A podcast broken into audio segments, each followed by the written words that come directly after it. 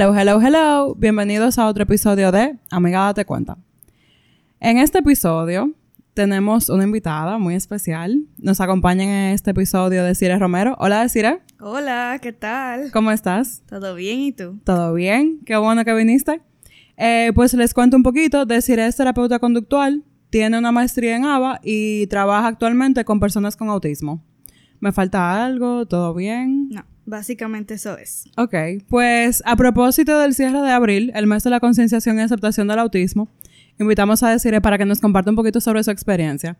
Entonces, yo te tengo algunas preguntas. Contéstalas en la manera que te sientas libre, cómodo. Perfecto. Pues me gustaría primero preguntarte qué es la neurodiversidad y qué rol juega esto al momento de comprender qué es el autismo. Bueno, la neurodiversidad es, eh, vamos a decir, la teoría eh, que dice que los cerebros de las personas funcionan de una manera diferente. Entonces, esto tiene que ver con el autismo porque el cerebro de las personas con autismo procesan la información de una manera diferente. Sabes que vi un post en tu Instagram hace poco y de ahí me salió esa pregunta porque decía como que cada cerebro es como las huellas dactilares, le hace que cada uno es único. Y me gustó mucho la parte de la relación con el autismo porque muchas personas tienden a ver a las personas con autismo como si fueran una especie diferente, como si fuera otra cosa totalmente como rara o...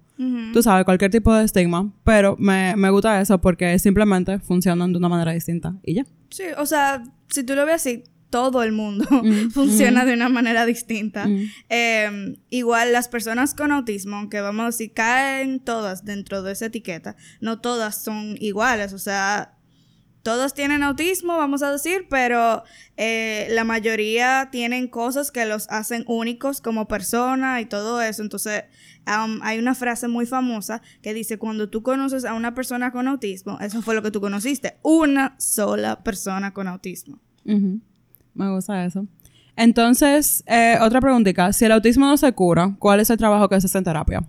Eh, realmente eh, depende mucho de las habilidades que tenga la persona.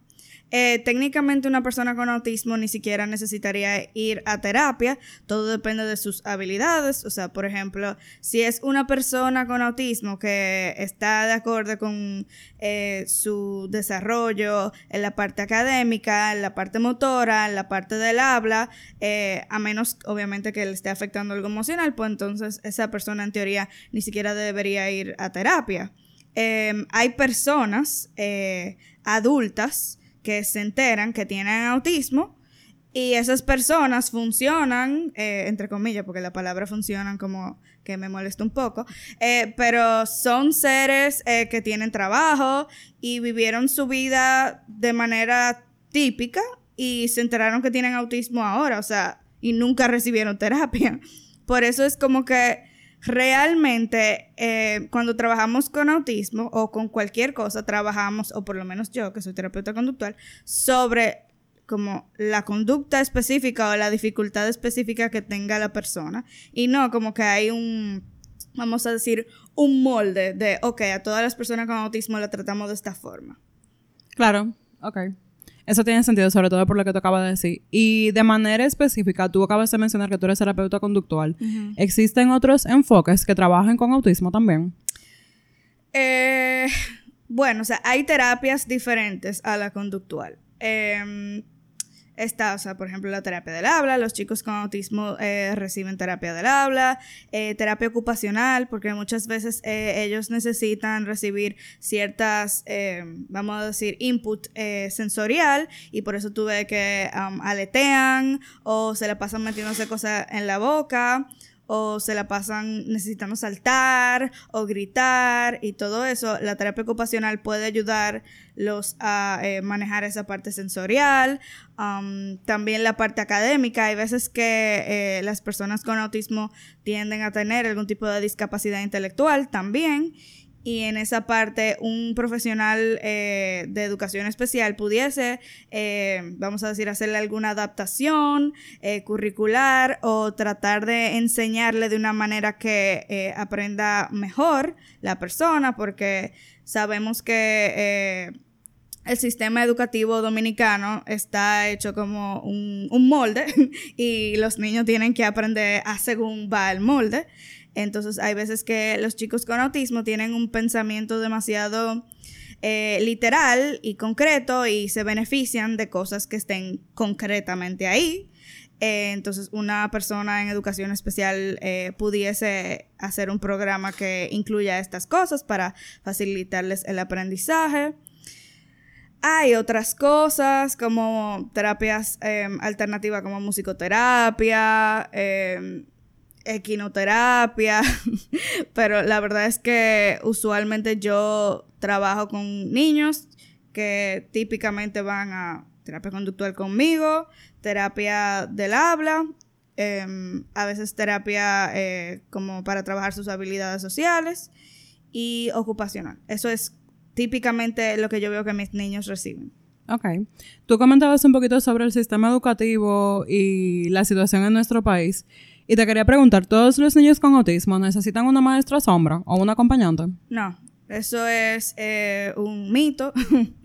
Realmente, como te mencioné anteriormente, hay personas eh, adultas que están incluidas en un trabajo y, más adelante se dan cuenta de que tienen autismo. Entonces, si esas personas eh, lo lograron con éxito sin ningún tipo de soporte o vamos a decir su autismo era, vamos a decir, las conductas que, que lo hacen a esta persona como tener autismo eran tan pocas o tan sutiles que esta persona pudo funcionar sin que nadie eh, se dé cuenta. O sea, eso es prueba de que realmente el autismo o una persona con autismo puede funcionar en el colegio sin tener a una persona pegada todo el tiempo eh, siempre. O sea, puede que en un momento necesite eh, un poco más de ayuda de la profesora, pero no necesariamente estar enganchado a un adulto extra que esté solo ahí para esta persona.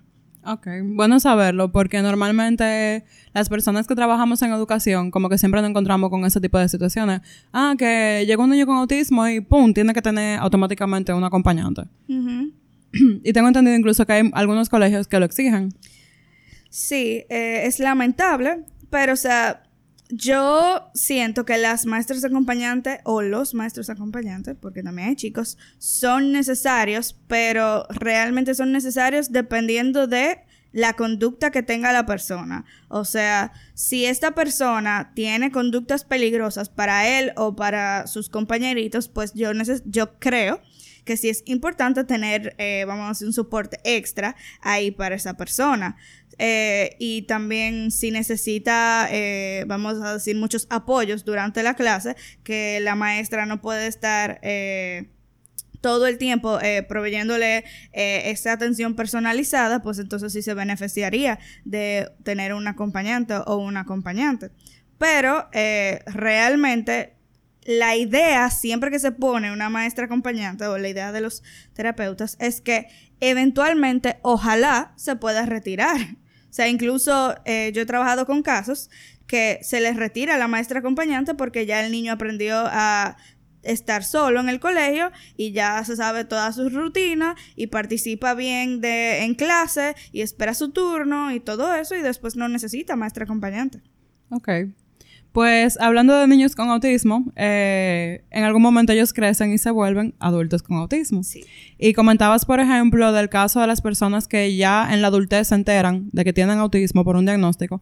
Pero ¿qué pasa, por ejemplo, cuando son niveles de autismo que necesitan un poco de asistencia y que obviamente quizás se hubieran beneficiado más de recibir asistencia en edades más tempranas? Eh, ¿Cómo se ve eso? Eh, bueno, o sea, parte bueno, lo positivo em, que yo um, siempre veo es que la conducta es algo que siempre, siempre se puede cambiar. Eh, hay terapeutas conductuales que trabajan con adultos, eh, aunque tengan, vamos a decir, conductas que son eh, agresivas o peligrosas. Hay profesionales que sí les interesa esas áreas y tienen más experiencia y pueden trabajar con esto.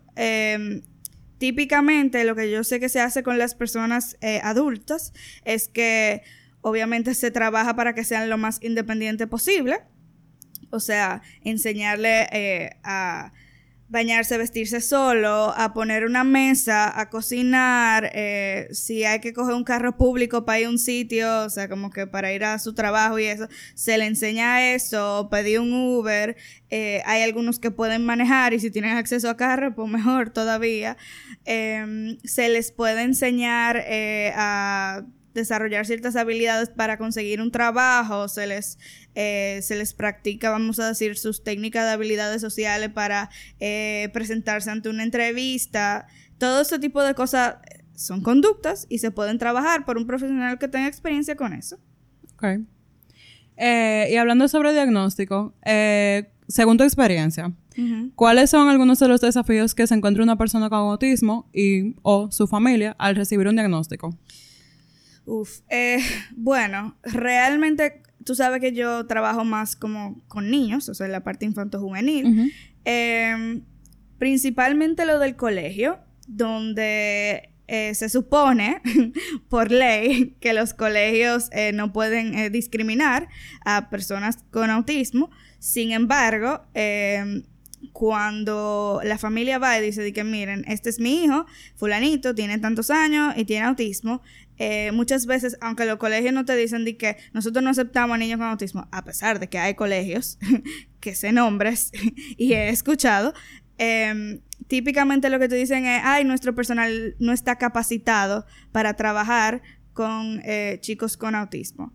Que está bien, o sea, es válido. Honestidad ante todo. Exacto, es válido, pero, o sea, ¿qué pasa con, vamos a decir, los maestros que no se capacitan para trabajar con personas con discapacidad, a pesar de que está... Em, o sea, hay una ley que dice que no se puede discriminar y que las personas con discapacidad tienen los mismos derechos de acceder a educación. Entonces es como que esa dificultad ahí.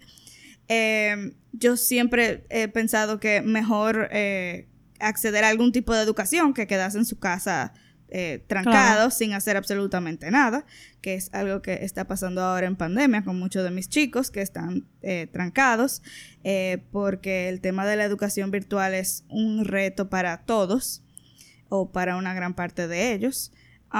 otra cosa que puedo decirte que se, dificulta es muchas veces si el diagnóstico es um, algo evidente, o sea, si sus conductas son muy atípicas, entre comillas, eh, hay mucho estigma eh, entre los mismos niños y sus padres. O sea, las historias que yo he escuchado eh, de mismos niños que me cuentan como eh, sus compañeritos se burlan de ellos o como de repente no lo invitaron al cumpleaños de fulanito por sus mismas conductas que pueden que sean eh, como awkward o, conductas extrañas. Eh, o sea, estas personas con autismo que hablan y se dan cuenta de ese tipo de situaciones, lo sufren. O sea, es como que yo no estoy claro de por qué estoy siendo rechazado. Eh, yo veo que todos los niños juegan y a mí no me invitan a jugar. O yo veo que van al cumpleaños y yo no entiendo por qué no me invitan a mí. Entonces, esa parte del estigma y del rechazo, incluso cuando se supone que están incluidos, es un, reto. O sea, yo te puedo decir que los padres de muchos de mis niños lloran cuando ven a sus niños llorar, eh, digo, jugando como con otro niño, eh, porque eso es lo que quieren todos los padres, que, que, sus eh, hijos tengan amigos, que puedan, eh, vamos a decir, tener como un soporte cuando están en el colegio y todo eso. O sea, yo creo que eso es algo que quiere cualquier padre, no necesariamente uno de un niño con autismo, pero eh, eso significa muchísimo más para, para un padre de un niño con autismo cuando sabe que eh, su hijo es, vamos a decir, como un, un target de que lo, lo rechacen por actuar de una manera distinta. Eh, tú comentabas sobre la ley que hay en nuestro país para proteger a los niños con autismo. Eh, ¿Qué tú sabes sobre esta ley? ¿Qué, establece? Eh, ok, yo no soy eh, abogada y mira, me da una pena porque ahora se me olvidó cuál es el número. sé que como que un número guion 13 al lado, pero no me acuerdo ahora. Eh, pero no tiene que ver con los niños con autismo, sino con las personas con discapacidad en general. Ok. Y eh, lo que dice que las personas con discapacidad, o sea, tienen básicamente los mismos derechos que una persona que no tiene discapacidad. O sea, eh, como yo te mencioné, tienen Ay, gracias. La ley 513, me acaban de acordar. Eh, ah, ahora se me olvidó de lo que estaba hablando. Estábamos conversando sobre lo que establece esa ley, que no es solamente personas con autismo, sino también... Ah, sí. Eh, o sea, se supone, por ejemplo, que los niños con discapacidad, cualquiera que sea, tienen que tener o tienen derecho a recibir una educación. Eh, o sea, que en teoría, para los padres que no lo saben, si tienen hijos con discapacidad, sin importar cuál sea su discapacidad, o sea, tienen derecho a recibir una educación. Eh, tienen derecho a que no se les discrimine eh, por esto en un colegio. Um, incluso se supone que es ilegal si un colegio, eh, vamos a decir, saca a tu niño por su condición de autismo. o sea que sépanlo si no lo saben. Em, ¿Qué más? está también la parte laboral que leí, que tiene que ver con que, o sea, no se te puede discriminar por cual sea que sea tu condición, o sea, ya sea física y o mental. Eh, se supone también que hay un porcentaje de las empresas que tienen que tener eh, personas con discapacidad, eh, pero realmente yo he visto eh, muy pocas eh, personas con discapacidad eh, incluidas. Sé que hay programas como los de Best Bodies que trabajan inclusión laboral y eso me encanta. Ojalá haya más programas así. creo que Manos Unidas por Autismo también tiene uno. o sea, pero igual, realmente se supone que sí, por ley, todos los sitios tienen que tener un porcentaje, eh, ojalá todas las empresas estén eh, cumpliendo con ese estándar. Em, vamos a decir, tenemos la desventaja de que como no todas las discapacidades son eh, visibles o perceptibles, puede una empresa decir, sí, nosotros tenemos gente con discapacidad aquí adentro y simplemente no tienen. y a menos que sea una discapacidad que sea como visible, eh, tú técnicamente no puedes debatirle con esto.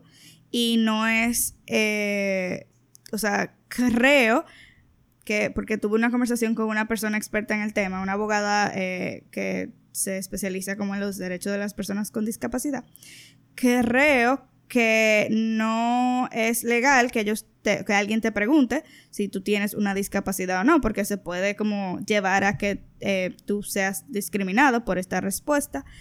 Eh, sin embargo, esta, eh, esta persona eh, mencionaba que, por ejemplo, en el caso de los colegios, a pesar de que tú puedes ser discriminado después de que digas que sí, que tu hijo tiene una discapacidad, es más un beneficio tú dar esa noticia porque técnicamente si tú no dices nada, pues tu hijo no va a tener ningún trato especial y se va a estar quemando, por ejemplo, se puede estar quemando y ah, bueno, no sé, no sabemos qué pasa con el niño mm. o eh, de repente no puede tener un acompañante porque son solamente los niños con autismo que tienen acompañante, pero tú no dijiste que tu hijo tenía autismo, entonces... Eh, ojalá no tendría que llegar a ese punto de uno estar teniendo que básicamente tener su etiqueta en la cara para recibir eh, acceso a eh, las cosas que uno necesita.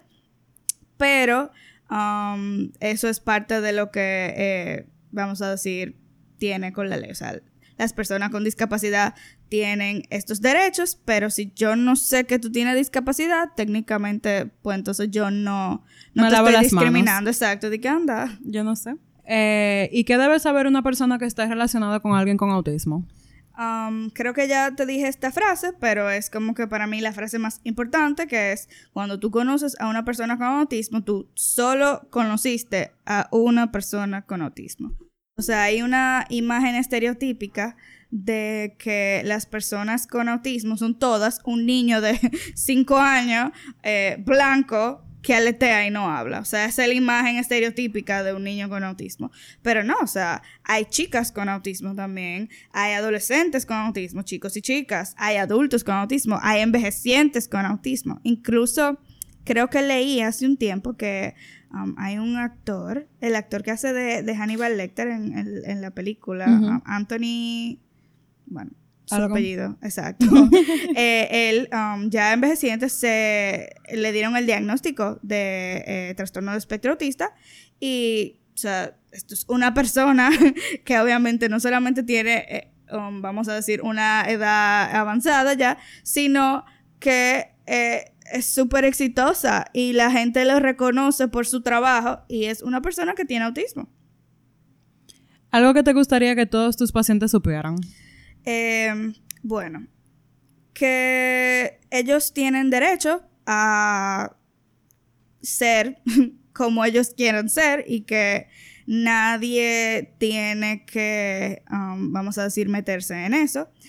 Eh, hay algo que me toca, o sea, un tema muy eh, especial para mí y es el tema de las eh, estereotipias o de las conductas sensoriales que están muy, muy estigmatizadas eh, de manera general aquí y muchas veces eh, como que hasta tratan de amarrarle las manitos a los niños con autismo para que no um, hagan estas conductas. Y eso eh, las investigaciones eh, que hay hoy en día eh, reportan que las personas con autismo que sufrieron este tipo de trato eh, reportan sentir como traumas. O sea, las personas con autismo muchas veces hacen sus conductas sensoriales como para calmarse o regularse. Entonces eso es como que, que, a ti alguien te cohibiera de hacer esa cosa que te regula. O sea, imagínate tú la, la tortura que fuese eso. Entonces como que eh, ustedes tienen derecho a hacer sus conductas eh, y mientras ustedes se mantengan a salvo y mantengan a salvo a los demás,